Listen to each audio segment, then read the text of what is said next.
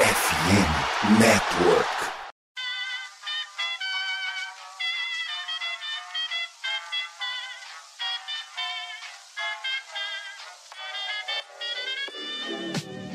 Mais uma rebatida forte. E ela tá fora daqui! Uau! E ela disse adeus.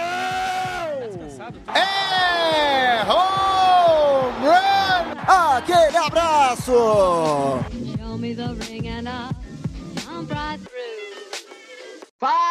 Fã de beisebol! Sejam muito bem-vindos, muito bem-vindas. Saudações a todos os amigos, fãs da Major League Baseball e do esporte em geral. Hoje, o Rebatida Podcast chega na sua edição número 220 de forma absolutamente especial para apresentar, gente. Pra quem não conhece, dois arremessadores da seleção brasileira de beisebol, dois caras com passagem por Minor League, Igor Kimura e Gabriel Barbosa. Primeiramente, muito bem-vindos, muito obrigado por ter aceito o nosso convite. Não é todo dia que a gente tem a honra e a satisfação de estar falando com dois jogadores de seleção brasileira. Então, primeiramente o Igor, depois o Gabriel. Muito boa noite, muito bem-vindo mais uma vez e muito obrigado por estarem aqui. Fala pessoal, boa noite. Meu nome é Igor, tô aqui de Maringá. Boa noite, boa noite pessoal. Sou de Bastos, Gabriel Barbosa, tenho 20 anos e jogo pelo, pela equipe Colorado Rock. Aí o Gabriel, que atualmente está na Single A do Colorado Rockies, e o Igor com passagem lá pelo Tampa Bay Rays. Por falar em Tampa Bay Rays, meu grande Guilherme Mitre tá aqui exatamente porque a gente trouxe um cara do Tampa Bay Rays, então a gente não podia deixar de fora o único torcedor do Rays no Brasil. Não, mentira. Mas muito boa noite, muito bem-vindo de volta, meu amigo. Satisfação ter você mais uma vez aqui. Eu já te falei que no grupo a gente está no imenso número de 15 valorosos guerreiros. Isso no grupo lá do WhatsApp. Fora os que não sabem que existe o grupo, então a gente imagina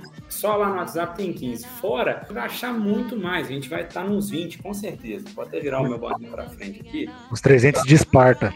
Claro, os 300 de, de Esparta, firmes e fortes. Bom, antes de tudo, salve, salve aos meus amigos aqui, né? O senhor Kevin, o senhor Matheus Pinho, mas especialmente aos nossos dois grandes guerreiros brasileiros que fizeram parte da seleção brasileira e que são os que levam o nome do Brasil em duas franquias da Major League Baseball. Obviamente, o Kimura, ele não faz parte, a gente vai entrar mais nisso, né, a fundo, mas ele ainda é jovem, tem uma carreira muito longa aí pela frente. Muito obrigado por essa, por essa sua disponibilidade, né, que, que vocês dois estão tendo, está falando aqui com a gente hoje e que a gente consiga fazer um programa à altura do que vocês dois representam enquanto excelentes jogadores que honram o nome do Brasil no beisebol mundo afora. E agora eu quero apresentar o cara que é o maluco que é o responsável direto por isso aqui tá acontecendo. Porque lá pelas tantas, um certo Kevin Marley, que me ajuda aí em vários projetos, incluindo no College Cash, falou que tava fazendo um tal de rebatida de férias, uns programas atemporais, uma coisinha ali durante a off-season. E eu entrei de gaiado nesse negócio porque eu não sei dizer que não, eu adoro estar aqui falando sobre qualquer tipo de esporte. Aí ele falou, pô, eu acho que eu vou chamar o Gabriel Barbosa. E aí eu, cara, eu conheço um outro arremessador de seleção brasileira, a gente podia fazer uma live com os dois. Então, Kevin, você que é o cérebro, você que é o a carta pensante por trás dessa live, muito bem-vindo. Muito boa noite, meu cara. Salve, salve galera, boa noite. É um prazer imenso estar aqui com vocês, Matheus Pinho, Guilherme Mitre, uns dois grandes amigos que eu tenho aí, que o beisebol me deu. É uma honra estar aqui ao lado de vocês. Fazer uma rebatida de férias, logicamente, como eu já disse pro Thiago Mares, é a nossa deep web aqui da, do Rebatida Podcast. Porém, gente, pode ficar tranquilos que a gente não morde, a gente tá aqui para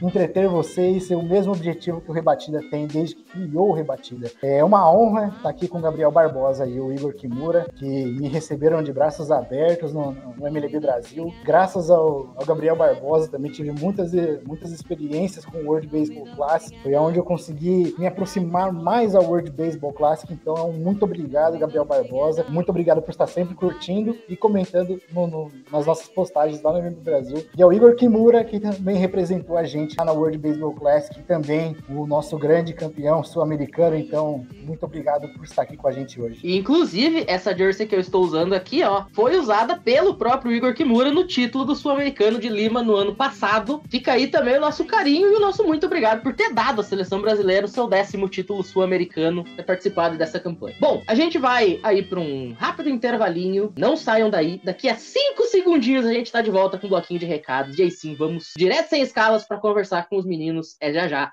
Não saiam daí.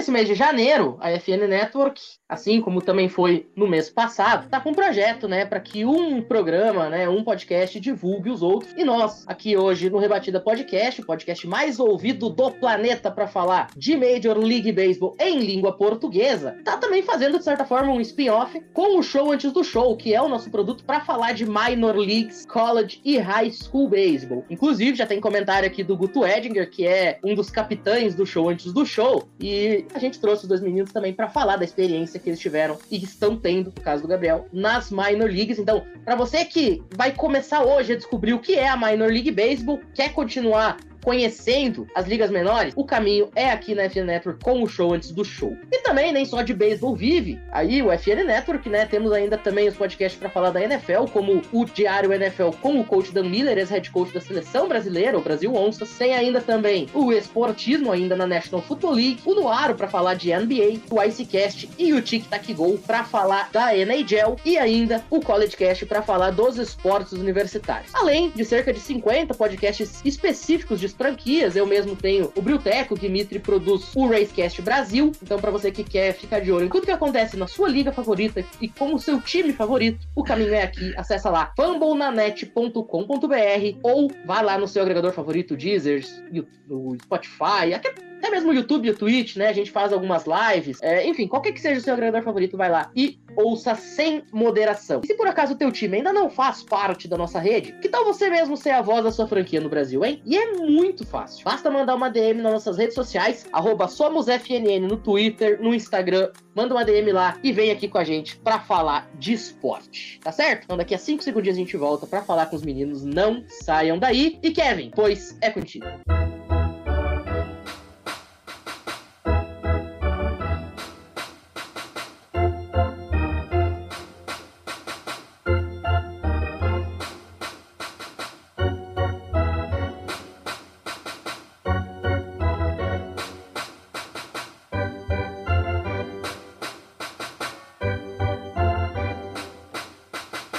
Pessoal, vamos começar aqui a nossa live e o nosso podcast.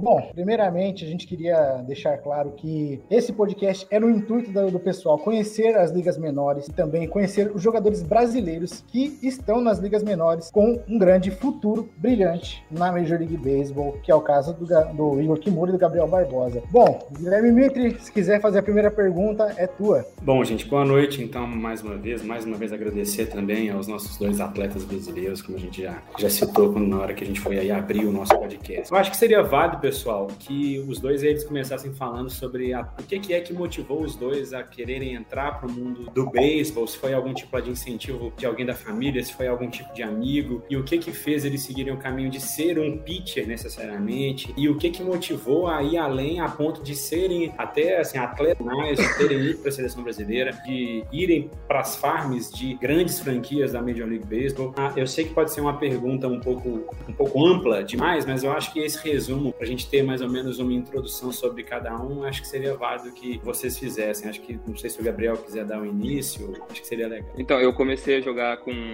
8, 9 anos, através de um primo meu, mais novo que eu, que eu tava na casa dele, fui pro campo, fui a primeira vez, apaixonei desde, desde criança. Com 10 anos fui pra uma, uma seleção, eu acho que depois daí que eu peguei mais gosto, que a gente foi campeão lá. A energia, a experiência, né, mesmo com pouca idade, mas foi uma sensação muito boa. Comecei a dar um pouquinho mais, mais de valor, treinava bastante todos os dias. Tinha bastante torneio dentro do Brasil, finais de semana, quase todos os anos, passava por seleção brasileira também. Depois que eu peguei, assim, que eu tive uma visão mais maior sobre o beisebol, foi quando eu entrei no, no CT, em Ibiúna, com 15 anos. Morei lá por, por um ano e um ano e meio e jogava pelo time. Comecei aqui em Bastos, pelo, joguei pelo time de Bastos. Depois comecei a jogar pelo time de, do Nippon Blue Jays, lá em São Paulo mesmo. Comecei no CT, morei lá com 15, 16 anos. Com 15 anos, eu fui para a seleção brasileira em Cartagena, na Colômbia, um olheiro do Colorado Rockies, entre outros também. Mas ele veio para o Brasil, ficou aqui uma semana, joguei dois jogos e ele ficou bem interessado. Depois, com 16 anos, fui para lá fazer um teste no comecinho do ano, fiquei um mês na, na República Dominicana. Em julho 2, assinei o contrato, morei no, na Dominicana por 2018 até 2021. Fui para os Estados Unidos esse ano, é, ano que passou, 2022. Joguei 2019, 2021, né, que o 2020 foi da pandemia, não teve. E 2022 joguei pelo em Arizona e terminei na Single A, pela equipe de Fresno. E agora a meta é pegar a AA e quem sabe grandes ligas. Eu comecei aqui em Maringá, sempre joguei aqui em Maringá, aqui pelo, no Brasil joguei sempre em Maringá. Comecei com quatro anos e no começo era mais por diversão mesmo, né? Querendo ou não, uma criança quer brincar e mexer com terra. Aí foi o começo, né? Que nem o Gabriel também comecei desde pequeno ir para a seleção. Comecei com 10 anos também. E a seleção é importante sim para quem quer assinar um contrato, né? Depois de uma certa idade lá pros 15, assim, 14, 15 anos já começa bastante olheiro, né? Então isso aí foi uma oportunidade que eu tive também, que ajudou a assinar o contrato, né? Aí, que nem o Barbosa assinou com 16 anos, eu assinei com 19 já, né? Então, assinei um pouco mais velho. E no mesmo ano que eu assinei, eu já, já joguei, né? Tá jogando a liga, né? E aí eu joguei 2018, 2019 e 2021. 2021, final da liga, eu fui mandado embora, né? E o ano passado eu joguei na Liga da França. E algumas seleções aí que eu tive passagem na carreira. É, deixa eu só fazer um parênteses. O Igor, achei bem interessante que ele falou que ele assinou o primeiro contrato de Major com 19 anos, né? Com um time de Major. Tem um comentário do Miqueias, tá falando, ó, tô pensando em começar esse ano a jogar tentar jogar um dia no profissional, ou na minha idade não permite. Tenho 20 anos, sou do time de São Luís Baseball. Tá aí o exemplo do Igor. O Igor assinou com o Tampa Bay Rays aos 19. Então, cara, tempo dá. Basta seguir o, os passos, né? E esforçar que, quem sabe, a gente não possa ter aí mais um jogador brasileiro em Minor League nos próximos anos. Miquel, lembrando que ele é um dos, um dos nossos seguidores. Eu assisti alguns vídeos dele. E ele, cara, ele joga bem, cara. Então, assim, futuro tem bastante. É, assim, o Gabriel Barbosa, tanto o Igor Kimura, eles pode, pode falar, é basta acreditar e ir pra cima, cara, ir pra cima, é. Dedicar e não, não treinar bastante. Treinar bastante. É, esse é o, esse é o segredo.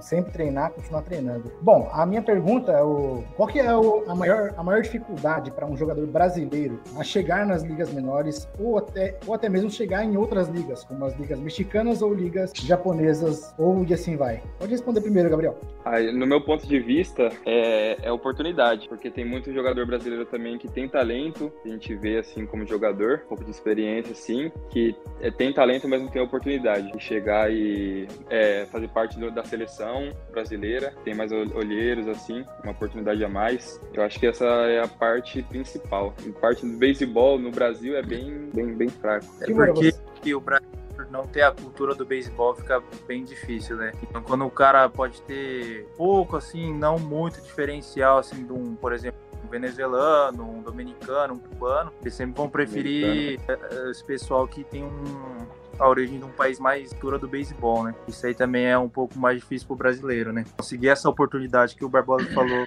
é mais ou menos assim, né? Porque aqui, quando eu cheguei lá, cara, os caras perguntavam, ué, mas o que, que você tá. Você não é brasileiro? Você não joga futebol? É. Não, você Chega lá, joga. Tá, é tudo futebol. O cara olha, olhou o brasileiro, os caras falam assim, você joga futebol, né?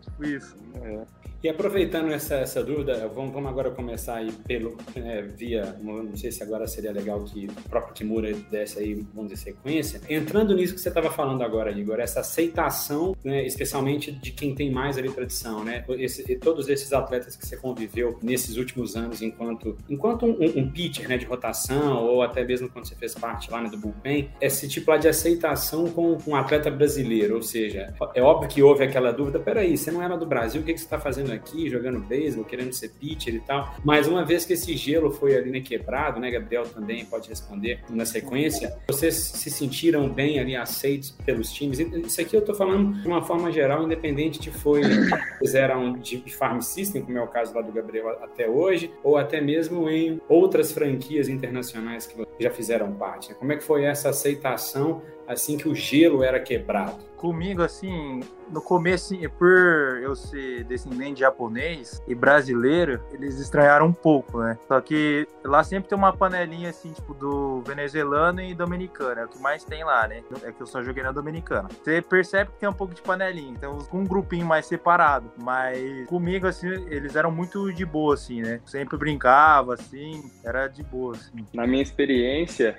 quando eu cheguei lá, eles já, tipo, com aquela dúvida, assim, sabe? Tava pra, pra ver neles. Será que é, sabe jogar mesmo? Porque no Brasil é só futebol. E assim que foi na Dominicana e assim mesmo chegou no- nos Estados Unidos foi a mesma coisa. No Brasil joga beisebol? Ah, não sabia que isso, aquilo, porque é muito, muito difícil, né? Chega tipo um, um brasileiro em liga menor. Mas depois a ou na- aceitação veio, né? Depois que esse gelo foi, foi ali quebrado, você acha que você foi bem aceito? Sim, sim. Imagino que sim. Até hoje na, você ainda faz parte, né? Você hoje tá na single way. É eles bem tranquilo também. Eu acho que é até interessante, né, ô Gui? Vocês estavam falando sobre a questão do paradigma de que, tá, mas existe beisebol no Brasil, e por isso é tão importante a gente glorificar, por exemplo, os caras que têm passagem por lá, tipo o Paulo Orlando, o próprio Ian Gomes, dois caras que têm título de World Series e, e são brasileiros de veia, né? O Paulo Orlando saiu do Brasil pra jogar beisebol. O, o Ian ainda teve a questão de ter morado nos Estados Unidos, né? Teve um caminho entre aspas, bem entre aspas, facilitado. Mas o Paulo Orlando ele saiu do, de São Paulo e, e foi galgando essa oportunidade também. Por isso que é tão interessante. Isso sem falar de André Rienzo, que, que jogou no Chicago White Sox. O Thiago, me lembra o sobrenome, Kevin, o que jogou no Seattle Mariners? Era Thiago Vieira, eu acho, né? Thiago Vieira. É, Thiago Vieira. É, Nossa, também agora, nossa, agora fugiu o nome dele. Ele jogou pelo Los Angeles, los Angeles Angels. Me, me fugiu o nome dele agora, mas é, ele já, já até participou de uma live comigo lá no MM Brasil. Minha, minha memória também tá fraca. A passagem pela, pela Major League Baseball, é, querendo ou não, é difícil tanto para os americanos quanto para os brasileiros, tanto quanto para outros países. Por quê? Eu tava conversando uma vez com o Noah Ciliento, ele é um americano. Ele jogou pela Little League Baseball, né? Ele jogou pela Little League Baseball. É, Se eu não me engano, acho que não chega a ser Little League Baseball. Gabriel, não sei se você sabe me responder essa pergunta. Little League Baseball não tem nada a ver com high school ou, tem, ou é a mesma coisa? Cara, eu acho é, Kevin? que não. Não, né? Porque é, aí É. ele. Se eu não me engano, Kevin, é, você tem as ligas Piuí, que são aquelas, os timezinhos regionais Sim. mesmo, né? A criançada Sim, formando time. Tu tem o High School, que é dos colégios. E a Little League, se eu não me engano, eles representam os, os estados, né? E é infantil, É, né? tipo assim, Bem É, mais- e é uma liga infantil, exatamente, exatamente. 12, 12 anos no máximo. Eu acho que é middle school, tá? Acho que é middle school. Porque eu lembro de ter lido, ter, ter lido, não, eu lembro de ter assistido uma reportagem, salvo engano, na Fox americana, que eles estavam falando sobre o time do estado de Massachusetts na Little League. E se eu não me engano, o povo da cidade fez vigília na escola. Só que é uma middle school. E aí, tipo, eles fizeram tipo uma fanfest pra assistir o jogo e tal. Os meninos acabaram perdendo, mas isso não é o caso. Mas eu lembro de, de ter visto algo assim. Então eu acredito que deve ser middle school, as Little Sim. Leagues. Eu acho que ele jogava pela, pela, pela escola. E ele falou pra mim que era assim: é muito, é muito difícil pros torneios ou até mesmo pros acampamentos de verão deles, pra poder fazer os treinamentos deles. Segundo ele, tinha que desembolsar uma grana muito alta pra você estar participando, fora os equipamentos que eram por conta do, do próprio atleta, né? Já é difícil já pros americanos e pros mexicanos e japoneses. Imagina pra nós que são os brasileiros. Porém, a gente vê nossos jogadores brasileiros que já representaram a gente. Gohara, lembrei, Gohara, Luiz Gohara, acabei de lembrar o nome dele. Luiz Gohara, Paulo Orlando, André Rienzo e o Thiago Vieira e também o Ian Gomes são uma representação e também uma motivação para os nossos jogadores brasileiros também tá se esforçando para jogar na Major League Baseball, que já é o caso do, do Gabriel Barbosa, né? Eu vou então aproveitar para fazer uma pergunta que na verdade não é minha, é do Nathan Pires, que inclusive tá perguntando aqui pro Gui. Não precisa responder, Gui, mas só para passar na tela, perguntando se você tá em Arroio dos Ratos hoje. Isso aqui é piada interna, a gente não vai dar muita bola. Mas o Nathan me pediu para fazer uma pergunta aqui no privado, então, Nathan Pires, ADM do Gigantes do Beisebol, podcast aqui do FN Network para falar de São Francisco Giants, e o âncora do nosso rebatida principal, né, o de quinta-feira. Nosso É, âncora ele tá- querido e amado. Nossa, é, gente- às vezes a gente gosta dele, outras vezes nem tanto, mas enfim. É, ele tá perguntando sobre o quanto. Falando do beisebol do Brasil, tá? Ele perguntar no beisebol do Brasil. Vocês sentiram que houve algum tipo de apoio, especialmente é, no caso de São Paulo, que é o grande centro do beisebol no Brasil, ou se é meio que cada um por si, assim? Se esse apoio ele é inexistente ou é semi-inexistente. Os times eles ficam à própria mercê, à mercê da própria sorte, os jogadores também. Queria vocês falar um pouquinho de como é que é aqui no Brasil jogar. Especialmente o, o Igor estava jogando no Maringá é, recentemente, né, Igor? Você que é de Maringá, inclusive. É, então, como é que é essa questão do beisebol no Brasil? Existe algum apoio externo, seja ele de iniciativa privada, seja ele de iniciativa governamental, ou é meio largado? Bom, final do, do ano eu joguei para Payanguera, né? Taça Brasil. Esse campeonato é o melhor que tem no Brasil, é o Taça Brasil, né? O adulto. Para arrecadar fundos, assim, eles fazem eventos, né? Maringá também às vezes faz evento para conseguir uma rendinha, né? Para ajudar a pagar inscrição, essas partes. Mas Maringá, que eu saiba, só deve ter uma ajuda de custo da prefeitura assim. Porque acho que tem alguma coisa que. Alguma, algum dinheiro que entra, acho que do governo, não sei. Eu não, não entendo muito essa parte, né? Mas é, É mais. tipo aqueles projetos de pro esporte, né? Acho que é. Eu não entendo muito. Aí, pelo beisebol, beisebol mesmo, é mais se tiver uma rifa, sei lá, um evento, assim, pra tentar arrecadar fundos pra viagem, assim, inscrição de torneio, né? E, aliás, isso aí foi um- uma, uma das, das iniciativas que até mesmo foi um caso seu, né, Igor? Que vendeu a camisa que o Pinho tá aí agora usando. Se não me engano, se, se, assim, se eu tô falando alguma coisa errada, você já me corrige. Eu acho que a causa principal de você, ter vendido essa sua camisa é para poder ela custear uma parte da sua viagem pro WBC, não é isso? Foi pro Sul-Americano, certo? Como Maringá, e a maioria dos treinos são lá em São Paulo, a gente tem que deslocar para os treinos, né? E aí a gente tem que pagar para ir treinar, né? Eu nem vou me estender nisso, é, porque senão a gente já vai entrar numa questão talvez que não é nem. Vai até dar um certo, vamos dizer, né, um clima chato para a live, não vamos entrar nisso, porque eu acho que já é já ponto passivo entre nós, nós, né, nós todos e quem está ouvindo a gente, quem vai ver depois, que é uma falta de respeito com quem é atleta de um esporte me- com menos apoio ali, né, popular, né? Óbvio que a gente não está querendo comparação com nada que seja, por exemplo, futebol, mas é o que o, o- quem quer ser atleta de beisebol, por exemplo, num país como o nosso, tem assim um- uma trajetória muito mais difícil para poder seguir. Mas vamos pro foco das nossas perguntas. Eu vou eu vou entrar numa parte um pouco mais de números, né? Inclusive já mandando um abraço Gui. pro João Oliveira. Fala, Pi. Só antes de você passar, deixa eu só colocar um comentário na tela que foi maravilhoso. O Cláudio Nascimento tá falando aqui, ó. Sul-Americano pré-infantil de 2022, os pais tiveram que pagar 18 mil reais Olha e mais outras despesas para os jogadores, né? O atletas mirai- mirins, né? Criançada. O apoio no beisebol do Brasil ainda é bem pequeno. Fica aqui o comentário do Cláudio. É, acredito que ele deve estar falando até por experiência própria, né? Cara, 18 mil reais custeado pelos pais pra meninada poder jogar. Mas segue aí, Gui. Pô, é, Essa é uma coisa que me deixa muito mal, falando sério mesmo. Mas vamos em frente, vamos falar de número. Tava até que mandando aqui um abraço para o meu colega de bancada na quinta-feira, o João, nosso querido João aí, no torcedor do, do Cincinnati Reds. Meus sentimentos, né? O único, o Eu- único torcedor do Cincinnati Red. É isso, esse aí é o único mesmo, eu já tô cravando aqui. E ele tá sempre citando números, né? Eu vou entrar numa parte não no nível lá de aprofundamento que o João sempre coloca, que o João cita um- um- umas estatísticas que eu ouso até dizer que nem o Kimura nem o Gabriel Barbosa sabem. Assim. O João vai no WOPA e não sei o quê, mas não va- vamos falar de números dos dois aqui na parte mais até mesmo para quem está entrando mais agora recentemente no mundo do, do que seria ali né, o beisebol, né? Vou, vamos dar um início pelo caso do meu querido amigo Igor aí, Kimura, que jogou no meu amado Rays, né? Tava dando uma olhada aqui, Kimura, que você teve os números que você tem pelo site da Minor League Baseball, né? Você tá com um, um status de 5 vitórias e duas derrotas, um ERA de 3.4, foram 30 jogos, 9 desses 30 jogos você foi o pitcher abridor, você tem 5 saves, né? Eu acho que são números extremamente honestos. Óbvio que não é número de um MVP, mas é um número muito, muito válido, especialmente considerando tudo que você vai ter que enfrentar por ser um pitcher de outro país e tal. Mas mesmo assim, você teve uma trajetória, não vou entrar tão a fundo, que em 18, né, no ano lá de 2018 você foi lá contratado, mas em 21 houve uma dispensa. A minha pergunta é o seguinte: o que eu mais admiro em um atleta de beisebol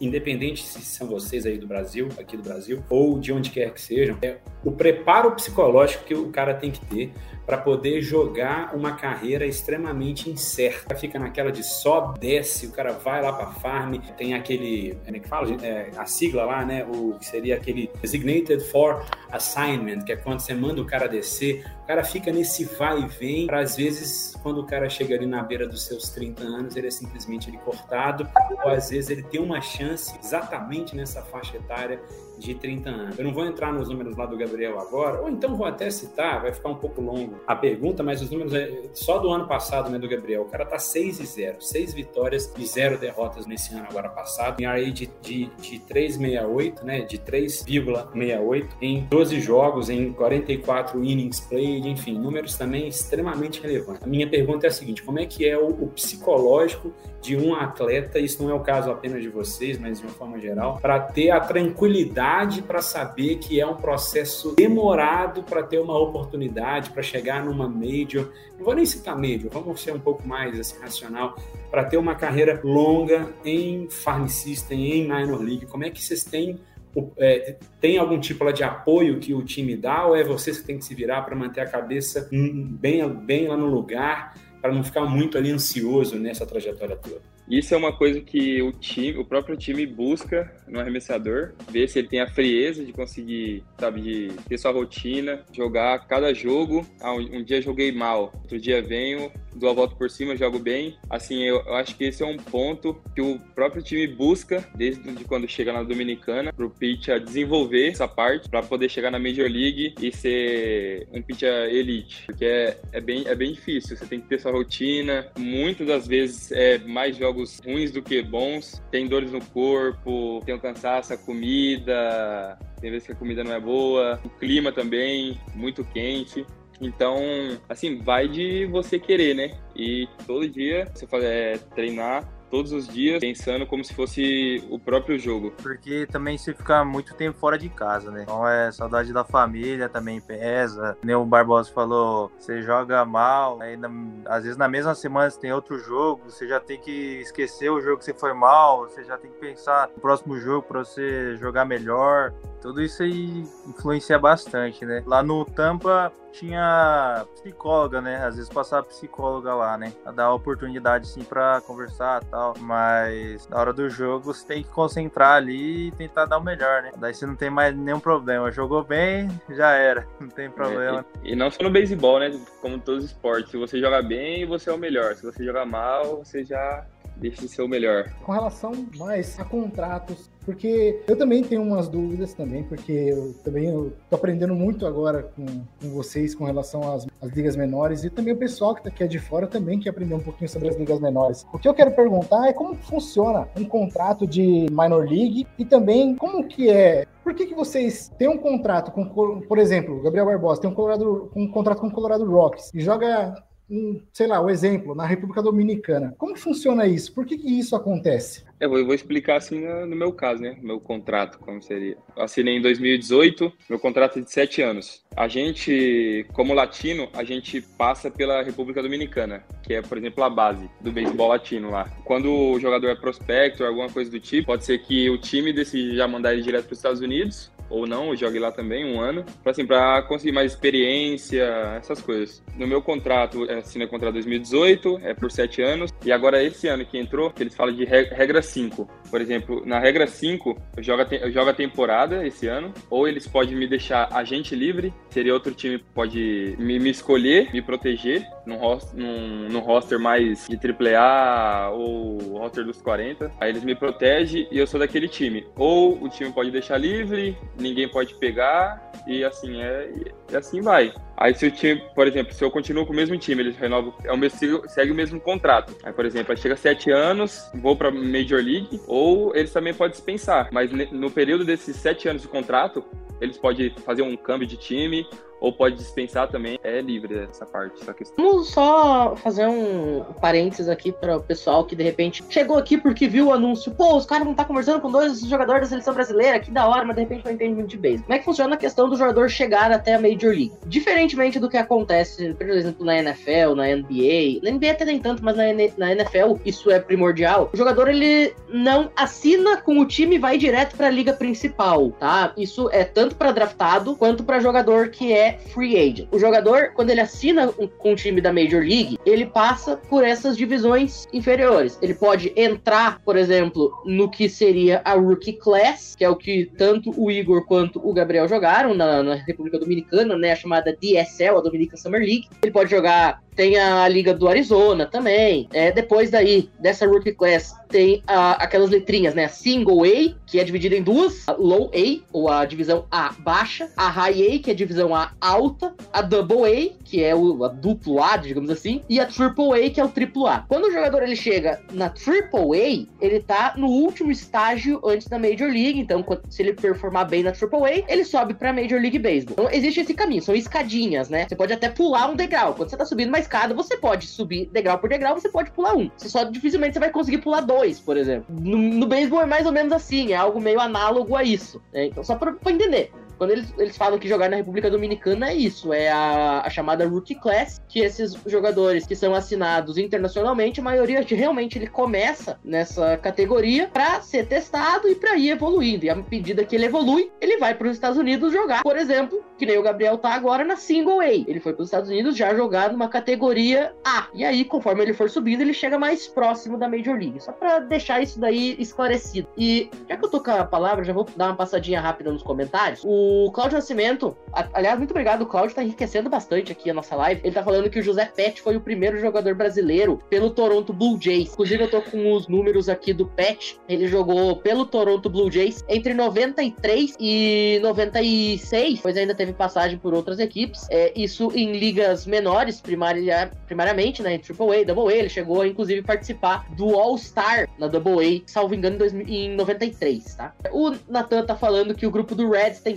sete pessoas, incluindo ele, que é Giants, o Doug, que é White Sox, e o Salviano, que é Padres. Então, de acordo com ele, o João não tá sozinho. Tem mais três malucos que torcem pro Reds também. E o Cláudio, mais uma vez, tá falando que as Little Leagues são os times distritais. Muito obrigado pelo esclarecimento. Só o boné é bonito, viu? O boné é bonito. É, Só, só- só fazendo aí um, um complemento do que o Pinho estava lá dizendo sobre toda essa trajetória de quem vai, que você vai ter que passar quando você entra lá na Single A, não tem nem- nenhum tipo de relação que isso tem, vamos dizer assim, um, um- vamos dizer, um tipo de vínculo com a sua faixa etária, ou seja, você é jovem, você vai começar lá na Single A até chegar lá na Triple A. Às vezes você vai fazer 25, 30 anos e vai continuar por lá, ou então vai ficar subindo para um time de Major, ele vai voltar para 5, para uma Triple A, tem os termos lá do contrato, que às vezes tem uma restrição para essas descidas. Enfim, é um negócio que o cara tem que ter um preparo muito grande psicologicamente, como a gente estava dizendo, para o cara não ficar se frustrando né, muito, né? Deixa eu agora fazer uma pergunta extremamente ali, né, clubista para meu amigo Igor Kimura, que jogou no meu amado Rays, uma pergunta para quebrar o gelo. Igor, você conheceu alguém do Tampa Bay Rays, independente se fosse jogador, se era, se é ou é ainda, né, da comissão técnica, você teve algum tipo de contato e se foi, me fala como é que foi. O cara era legal, os caras nem olhavam na sua cara. Conta pra gente como é que foi essa relação com o Tampa Bay Rays, é, vamos dizer, né, Major, os caras que são lá da Major League. Então, em 2020, não, 2019, a gente tem aquela treinamento de temporada morta, né? Depois que passa a temporada, você entra de férias, depois eles chamam pra treinar. Aí nessa época já é novo. Aí o pessoal já não, não tá mais jogando a liga, né? Aí eles chamaram. Na época tava o William Dami, que é dominicano, e o Castilho, né? Tá no. Alpinho, Alpinho aí enchendo os olhos d'água. Aí esses dois eles fizeram tipo uma reuniãozinha com a gente, né? 2019 ou começo de 2021, antes de começar a temporada, o Wander Franco, ele foi lá treinar com a gente. Caramba, cara, que sensacional, velho. E assim, Tá deixa até eu, eu usar isso aí rapidinho como trampolim. O, o Kimura falou do, do William Dames. A perspectiva que eu, como torcedor dos Brewers, tenho assistindo as transmissões é que o William Dames é aquele cara que todo mundo quer ter como amigo e convidar pra churrasco. Porque, cara, eu vejo o William Dames assim no dugout. Eu lembro muito claramente de uma cena, inclusive, que o Omar Narvaez, que inclusive saiu do Milwaukee Brewers, mas era o catcher titular, tava dando uma entrevista pra Sofia Miner da Bally Sports Wisconsin. E a Sofia interrompe a entrevista e diz: Omar, o que que tá acontecendo? Tem plástico voando em você, papelzinho de pirulito. E aí ele dá uma risadinha e diz: É o Willy. E aí a câmera flagra o William Dames descascando um pirulito e atirando o papelzinho no, no Omar Narvaez. A impressão que eu tenho é que o William Dames é o cara mais good vibes da história do mundo. Que Mura que até teve contato com o William Dames, ele pode dizer. O William Dames, ele realmente é esse cara, assim, super gente boa, que fica ali zoando ou é mais um negócio pras câmeras, assim? Ele é gente boa pra caramba. Ele conversa bastante, assim, com o pessoal. Nem, tem uma hora que na reuniãozinha em si, ele vai, pergunta aí, pergunta aí, você quer saber e tal, não sei o quê. Sempre zoando, assim. Óbvio que essa pergunta ela também se estende ao caso lá do Gabriel, que obviamente não é o fato de eu não ser um torcedor do Colorado Rocks, que eu não quero saber o que ele tem ainda para contar, se ele conheceu. É, até o exemplo agora do senhor Chris Bryant com seu contrato milionário e o que que, se ele teve algum contato com esses caras, né? independente se é com ele ou não, alguns caras que fazem parte do time principal do Colorado Rocks. No, no Spring Training, eles ficam separados, né? Treinam separados da gente. Mas eu tive bastante contato com os latinos. Até a gente teve até uma palestra, assim, uma reunião com eles. O Brian também. Cumprimentei essas coisas assim, mas é muita, muita câmera também, meio, meio isolado. Mas o, o Iglesias também, o sh- o shortstop, que vocês conhecem, Claro. ele também levou a gente lá pro, pro fogo de chão lá. Tran- Cara, a gente Pagou a conta ou, ou, ou não? Ou foi você que, que teve que pagar a sua parte, os outros pagar? Não, tem, não, tem que pagar a lei do beisebol, né? Chega na Major League e paga a conta. Eu É isso queria fazer aí. uma. Assim que vai chegar, a gente vai pagando pro outro. É isso aí. É, Ô, Kevin, antes de você seguir tua pergunta, eu achei bem interessante que o Gabriel falou que foi pro fogo de chão e quem tá na MLB paga a conta. O Nathan falou aqui, ó. O Mitri falou sobre o período de, de contato dos jogadores da Major com os da Minor. Salviano, inclusive abraço pro Vitor Salviano, nosso queridíssimo Padreco. O Padreco contou uma vez é, de alguns jogadores latinos que tratam bem os outros latinos. O próprio José Cueto pagava almoço. Então tá aí, o Gabriel tá falando em primeira mão que não é só o José Cueto, tem mais jogador latino que, que faz isso aí com os outros latinos. E mais uma vez o Cláudio tá falando, tá pedindo, na verdade, pra perguntar, então eu já vou Aham. passar aí a, a bola. Além dos treinamentos de mecânica, vocês como arremessadores, que outros treinos fazem pra evitar lesões e melhorar a potência? Um negócio que Ah, for- você acha que é for- ajuda muito, fazer elastiquinho, ou levantar uns pezinhos assim. Elástico. O pessoal não dá nada pra esse elastiquinho aí, mas ajuda muito, viu? E já, já entrando nesse gancho, né? é, a gente sabe que, em média geral, um pitcher que tá ali num, num- numa caso que ele é ali num starting pitcher, ele tem em média, eu tô falando aqui de uma maneira grosseira, entre 80 a 100 ali, que ele vai lançar mais ou menos entre 80 a 100, vamos dizer assim, bolas em um jogo, certo? Ele tem essa, essa média, um pitcher lá de bullpen varia, tem os pitchers que jogam um, né? Às vezes, às vezes 10% disso, o cara entra para uma única entrada e tal. A minha pergunta é a seguinte: de que maneira que vocês controlam a fase que vocês estão lá naquela parte lá de fazer aquele warm-up, bem a parte lá que vocês estão ali tendo que aquecer, e vocês estão, nesse intervalo, vocês estão lançando bola com uma certa potência, isso não tenha um impacto para que reduza a estamina de vocês né, na hora que vocês vão lá jogar. Qual, qual é o segredo para que, para que esse aquecimento não passe do ponto para que você perca desempenho na partida? Essa parte eu acho que vai de cada um, né? Cada um tem uma rotina aí de pré-jogo. Tem um que gosta de jogar um largo, tipo, joga 60 metros para aquecer a bolinha, tipo, uma distância de 60 metros. Outro prefere jogar uma distância de uma base. Às vezes um prefere correr um pouco mais. É, Vai de cada atleta também. De jogar tantas bolas no bullpen, um bullpenzinho curto antes de entrar no jogo. Aí, no meu caso, eu gosto de fazer um pouco mais da base e jogar um pouco antes de entrar no bullpen, né, para aquecer. E no bullpen, de 15 a 20 bolas, para mim já tá ideal já, como abridor, né? Aí como relevo, depende da situação, né? Você tem que acompanhar o jogo. Às vezes você vê, ah, o cara já tá tanto tempo arremessando, ou situação de jogo, ou, por exemplo, ah, o- tem um corredor na primeira, aí a contagem já tá cheia. Se o próximo andar, provavelmente já vai ficar uma situação ruim para ele. Talvez é uma hora de eu já estar pronto, preparado para entrar nessa situação de corredores em base. Gabriel, pergunta do Natan Pires mais uma vez, ó. Aproveitando que tá falando de treinos, como que vocês definem a preferência pelo catcher? O que mais influencia nessa questão aí do, da bateria, né? Desse conjunto, desse duo entre arremessador e, e, e catcher. Excelente pergunta do Natanzinho. Ô, Igor, você quer responder enquanto acho que o sinal do Gabriel tá um pouquinho ruim? No meu caso, é experiência de jogo do catcher e a inteligência de ler o jogador, o batedor, às vezes de contagem de bola, às vezes ler onde que ele tá pisando na hora que ele tá armando para rebater, se vai pedir uma bola dentro, uma bola fora. E para mim é mais a experiência do, do catcher, né, que vale mais. Bom, Perfeito. É, vamos dar uma guardada aqui no, no Gabriel voltar. Deixa eu aproveitar uh, fazer uma pergunta que eu tinha guardado pro Kimura. Você teve a oportunidade de jogar o Sul-Americano, né? O Gabriel acabou não participando da campanha do Sul-Americano de Lima porque tava lá jogando nas minors. Queria que você falasse um pouquinho sobre como foi isso, né? Conseguir estar lá é, e trazer um título para o Brasil, que o Brasil já não ganhava havia alguns anos, e, e conseguir devolver a hegemonia do continente para a seleção brasileira, ainda mais da forma que foi, perdendo para Argentina na primeira fase, depois ganhando da Argentina no jogo final com, se não me engano, foi até um complete game shootout do, do André Rienzo, né? Então conta pra gente como é que foi essa experiência lá no, no, no Sul-Americano de Lima. E aí depois, na sequência, o Gabriel pode responder a pergunta do Natan, se a internet dele já tivesse sido restabelecida. Então, o Sul-Americano, em 2018, eu fui na Argentina. Eu tinha 18 anos na época. Aí a gente acabou perdendo a final pra gente. Já fazia um bom tempo que o Brasil não ganhava, né? E aí o pessoal tava bem unido, achei assim, bem unido pra trazer essa vitória aí de campeão, né? Mas, sei lá, jogar pra seleção é uma experiência diferente, cara. Vestir a camisa do Brasil é algo muito prazeroso, assim. Sempre gostei de jogar pelo Brasil, mas, que nem você falou, às vezes contra a Argentina não tem como, né? Você entra lá no jogo contra a Argentina, você quer ganhar de qualquer jeito. Brasil e Argentina é rivalidade em qualquer esporte, não importa. Tem que matar os caras.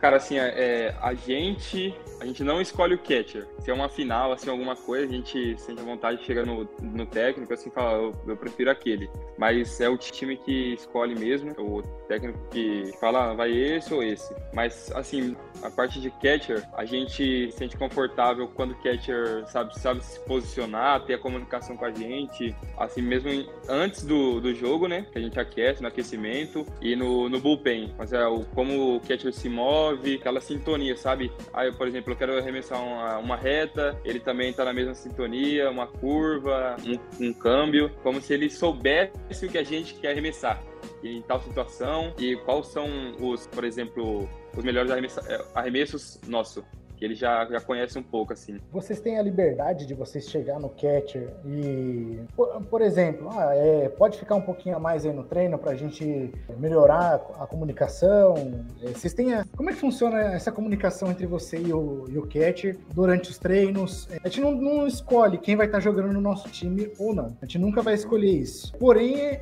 eu sei que no, no, no- no futebol, já fui goleiro já de, de campeonato amador, eu chegava no zagueiro, tinha, tinha uma comunicação muito boa com ele. Pra ele marcar é, certo ponto. Se eu conhecia o time adversário, eu falava pra ele, ó, cuidado com aquele cara, aquele cara costuma jogar mais pela esquerda, ele corta pro meio, ele tem uma facilidade pra estar cruzado e assim vai.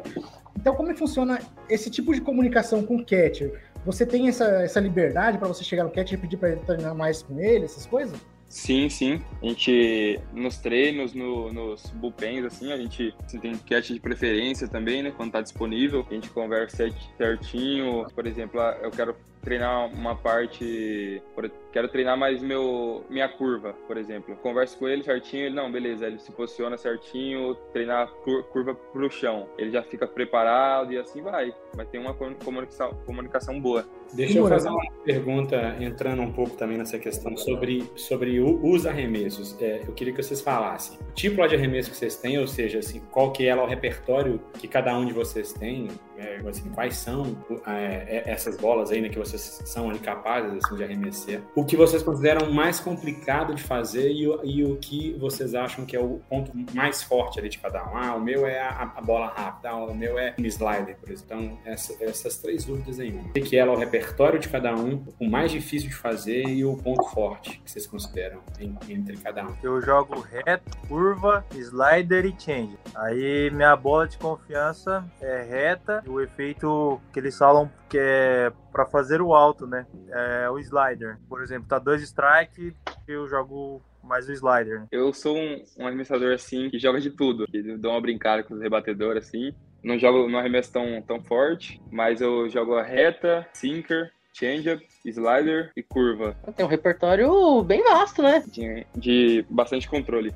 E, sua- e a, e a sua bola de segurança, qual, qual que você acha que é? Aquela que você. Aquela que quando você tá com sua confiança cheia, você manda ela que é strike na hora, certeiro. Assim, pra mim, eu tenho domínio de todas. Todas não pode, não tenho como. Claro, o principal é a reta, mas todas eu Se domino precisar bem. de mandar uma, uma curveball, com uma contagem ali, por exemplo, um 3-2, você manda sem problema nenhum. 3-2, mando, gosto também. Legal, legal, legal. Porque eu, ó, vou dar um exemplo meu, cara. Quando eu tô jogando assim, tipo, eu não jogo tanto ali, tá? acho que o Pinho joga mais que eu e tal, né? The Show. Quando vem uma, uma bola rápida, eu tenho uma chance lá de acertar. Quando vem uma bola com efeito, cara, eu quase sempre é strike. Não, não tem, não tem a menor chance. Eu jogo de arremessador, Dimitri, no The Show, então pra, pra eu rebater, pior ainda. Eu jogo de pitcher. Na temporada inteira do meu save, eu tenho um home run, que aconteceu jogando como 9 da, do lineup. Então, enfim, não vou mandar nesse mérito. Eu jogo offline Ah. porque, porque eu, só, eu só apanho no online, não adianta. Eu Não, eu, eu, só, eu não jogo online também. Eu só jogo Road to the Show. Eu gosto de ir subindo minor ali e tal. Eu, eu, eu acho muito legal isso. Última pergunta aí, Gui, Kevin, já vão pensando. Eu vou fazer minha última também. E aí, logo na sequência, a gente fecha essa edição também. Ô, Pinho, deixa eu fazer, essa, deixa eu fazer essa pergunta porque é relacionada ao arremesso. Posso? Tá, manda, manda. Primeiro eu vou perguntar pro, pro Kimura, depois o Gabriel tem a liberdade de responder. O treinamento para arremesso é mais difícil do que aparenta ser? Ou é porque assim, pelo que eu vejo, cara, pelo que eu vejo assim, teoricamente, parece ser fácil. Porém, na minha cabeça, cara, eu falo assim, meu, será que essa matemática funciona mesmo? Será que essa física rola? Será que se a gente pegar desse jeito, a bolinha vai desse jeito que a gente tá jogando mesmo? É, Como que funciona esse, esse treinamento de vocês? Cara, é repetição, tempo de treinamento, muitos anos de treinamento, mecânica, que a hora, a hora que você tá arremessando, você joga um o braço um pouquinho mais para trás, um pouquinho mais pro lado, é, a diferença o, Muda. o local que você jogar a bola, né? Na zona de strike, ou você quer jogar uma bola no chão. Então os mínimos detalhes dá muita diferença. A forma que o, e a forma que o, que o cara arremessa, por exemplo, meu, a gente vê uns caras que é bem elástico arremessando. Parece que é um é aterrorizante a forma que, que mostra em câmera lenta. Mas a forma que o, que o cara arremessa influencia no, no seu arremesso? Eu não falo na exemplo- questão de segurar a bolinha, eu falo na questão de, de como o braço joga mesmo. Eu digo o ângulo do, do braço, né? Porque, por exemplo, tem um ângulo que você solta aqui, outro que você solta mais aqui, outro que você solta outro por- mais por baixo. Isso bom numa rotação ou num, num time que tenha vários arremessadores diferentes, várias ca- características de ângulo de braço para disputar na hora do, da rebatida. Porque cada ângulo, a visão do, do rebatedor muda, né? Perfeito. Tem mais uma pergunta que o Natan faz mais de 40 minutos que tá me incomodando pra fazer. E se eu não fizer, provavelmente eu vou tomar esporro. Então vamos lá. É, Natan, inclusive, ele pediu pra dizer que essa pergunta é pro trabalho dele na faculdade. Ele estuda jornalismo, pediu pra fazer sobre a questão mental. Tem aquela frase célebre, né, que é um mantra do beisebol que diz: "O beisebol é um esporte psicológico, o beisebol é um esporte mental, né? O beisebol é um esporte que a cabeça faz o jogo tanto quanto o braço. Ele pediu para falar um pouquinho sobre a questão de como funciona o psicológico na hora de você entrar em campo. Vocês até já responderam em parte dessa pergunta, né? O Kimura falou que no Tampa Bay Rays tinha é, a psicóloga disponível, mas ele citou aqui, inclusive, sobre a questão do Drew Robinson e por conta de toda a pressão ele chegou a ter alguns problemas. E, e também foi o cara que foi responsável por implementar esse estudo psicológico dentro do San Francisco Giants. Como é que funciona essa questão nas franquias que vocês jogaram? Como é que é o acompanhamento psicológico do atleta?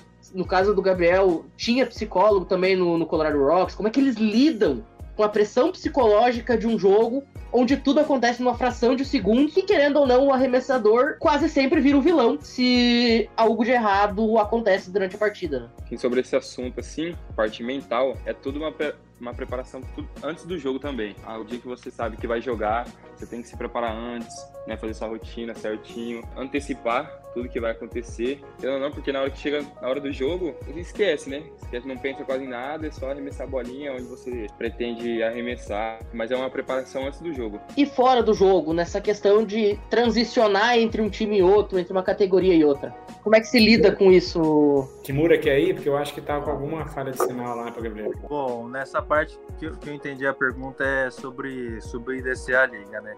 Acho que o mais importante é você estar focado no seu dia a dia, porque daí aí você consegue subir a de liga.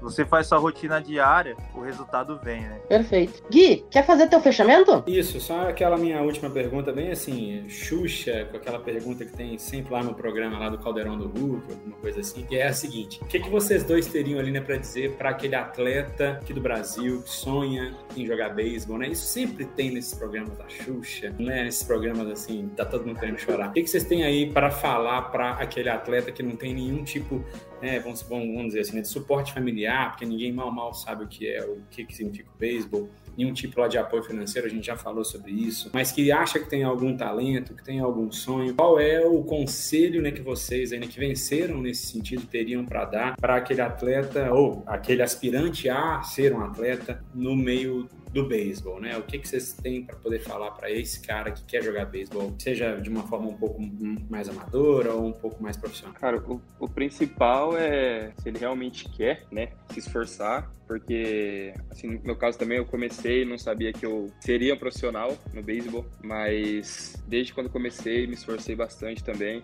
para ajudar minha família e tudo. Cada treino, treinava firme e depois que isso virou um trabalho também, não pode deixar o rendimento cair, né? Tem que continuar treinando todos os dias, se esforçar e ter muita fé, tudo dá certo.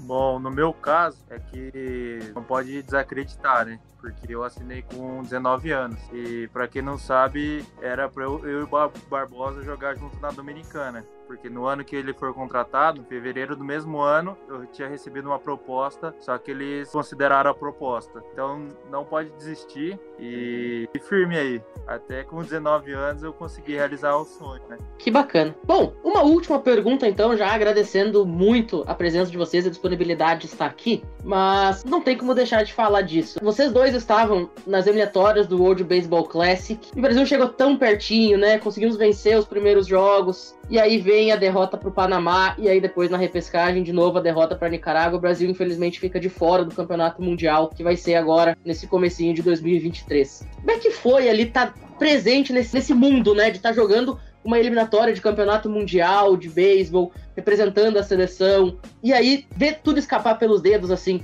Como é que fica o jogador nesse momento?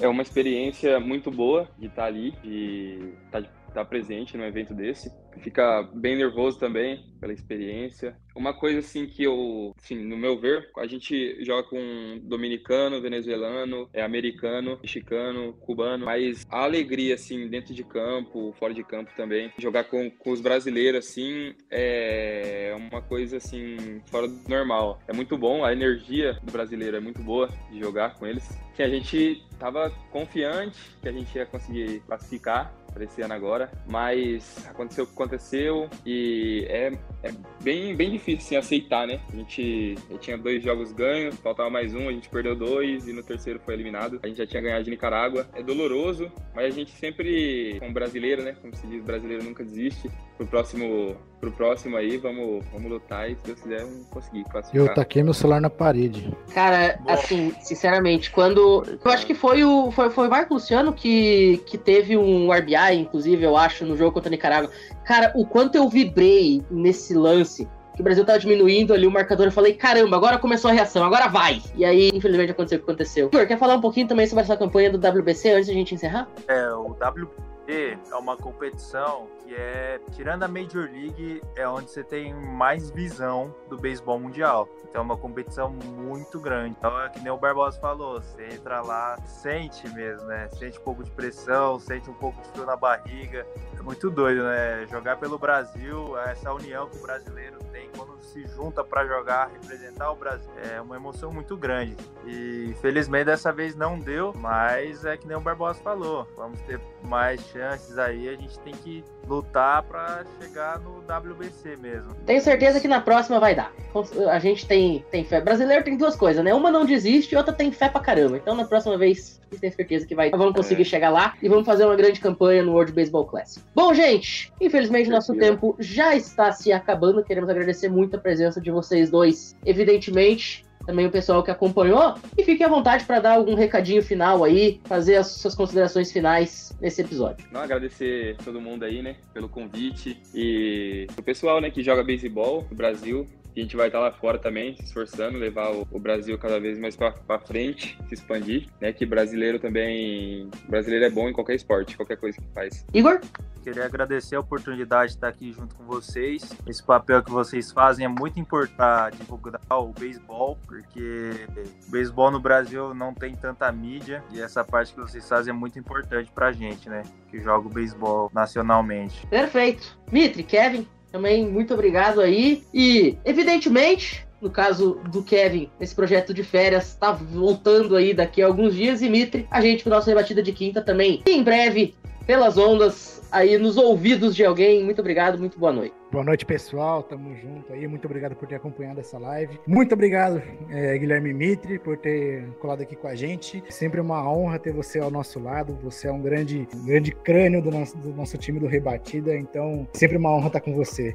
Matheus Pinho, um grande amigo que o beisebol me deu. É, gente fina pra caramba, tá sempre dedicado nos projetos dos esportes americanos, assim como eu. Porém, no meu abraço em especial vai o Gabriel Barbosa e o Igor Kimura, que estão sempre nos representando usando a camisa brazuca onde eles vão. Então, cara, é uma felicidade enorme, cara. É como eu falei pro Gabriel Barbosa, eu tô querendo fazer isso desde o ano passado, desde o início do ano passado, porque eu sempre admirei vocês, sempre admirei os brasileiros que estão nos representando. Então, muito obrigado por estar aqui hoje com a gente. Kimura, uma grande pessoa que é, que é, é um grande atleta também. Tenho certeza que vocês dois vão estar lá em cima representando a gente, sendo até mesmo os nossos próximos Saiyangis e os primeiros Saiyangis da nossa seleção brasileira que está nos representando lá na Major League Baseball. Tamo junto, é nóis. Isso aí, ficou muito pouco para falar, o Kevin falou muito bem também, mas é é, a essência é essa, de ser muito até grato aos dois pelo tempo. A gente, a gente acabou fazendo aqui uma entrevista de uma hora e um pouquinho.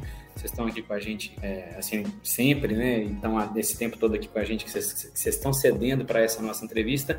E já pedi o apoio aí, né, de vocês dois, hein, vamos dizer, de uma forma um pouco mais direta, para que vocês sigam juntos aí com o nosso trabalho, no que a gente faz lá no Rebatida Podcast. A gente tem as nossas edições de quinta-feira, que geralmente saem na sexta, e a de domingo, que geralmente sai na segunda-feira, mas a gente está com esse formato novo de fazer aí ao vivo, em uma transmissão que vai para todas essas plataformas que o Pinho já citou no início, né? Vai para Twitch, vai para o nosso canal lá do YouTube. Então seria uma honra nossa que, que sempre que fosse possível, ainda que vocês dois, sempre fosse possível, que vocês prestigiassem a gente nesses nossos programas que a gente gravar. A gente está fazendo de uma maneira voluntária e seria muito legal ter essa audiência aí, né, de vocês dois. E como o Kevin já falou, ainda parabéns pela, por essa trajetória que vocês já trilharam e vão ainda trilhar. Vocês são muito jovens e eu acredito que vocês têm muito, muito a dar à seleção brasileira e ao beisebol de uma forma geral.